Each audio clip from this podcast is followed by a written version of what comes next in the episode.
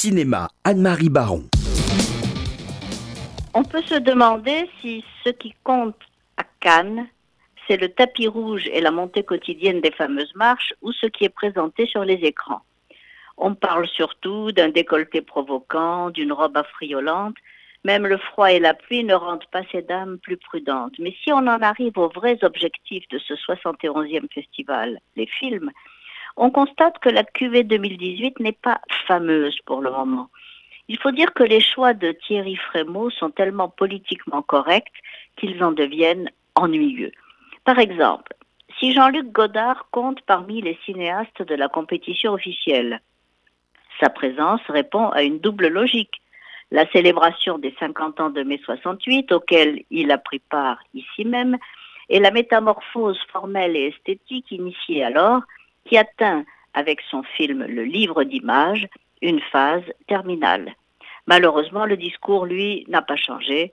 Alors qu'il avait dit adieu au langage dans son précédent film, le voilà qui milite encore et toujours et dénonce une fois de plus, par un montage brutal d'archives et de citations hétéroclites, la guerre, ce mal consubstantiel à l'homme, en affirmant cette fois que les grands perdants sont les habitants du monde arabe et non seulement les Palestiniens qu'il a naguère ardemment défendus.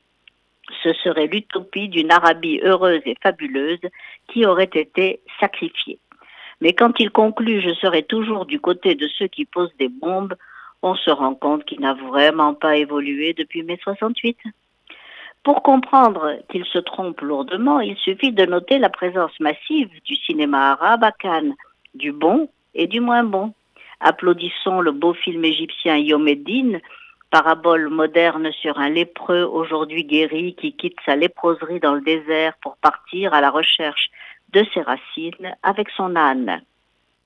L'Iranien Ashgar Farhadi, malgré des interprètes magnifiques et une histoire de secret de famille, comme il sait si bien les mettre en scène, peine à boucler son scénario et s'il a voulu et su dépasser les caractères nationaux de son cinéma pour s'adapter au public européen, il y a laissé un peu de son originalité. L'autre Iranien, Jafar Panahi, en revanche, reste fidèle à son maître Abbas Kiarostami. Son film Trois visages reprend le dispositif du goût de la cerise. Le cinéaste y mène en voiture avec une amie comédienne une enquête dans un village perdu sur une jeune fille qui a filmé en selfie son soi-disant suicide. L'absence du cinéaste, qui n'a pas été autorisé par son pays à venir, son style épuré, et le thème féministe qu'il a choisi, le cas de cette adolescente interdite d'études par ses parents, pourrait bien lui valoir l'une des plus hautes récompenses du palmarès. Vous aurez compris que les grands thèmes canois cette année sont les droits des femmes, la guerre, les droits des peuples plus ou moins opprimés et la question des réfugiés.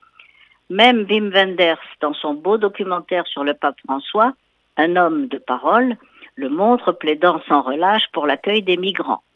Décidément, le politiquement correct est partout sur la croisette, excepté dans le film de Lars von Trier, The House That Jack Built, qui a épouvanté la croisette, car il présente l'assassinat des femmes en particulier comme l'un des beaux-arts et prône le crime de masse.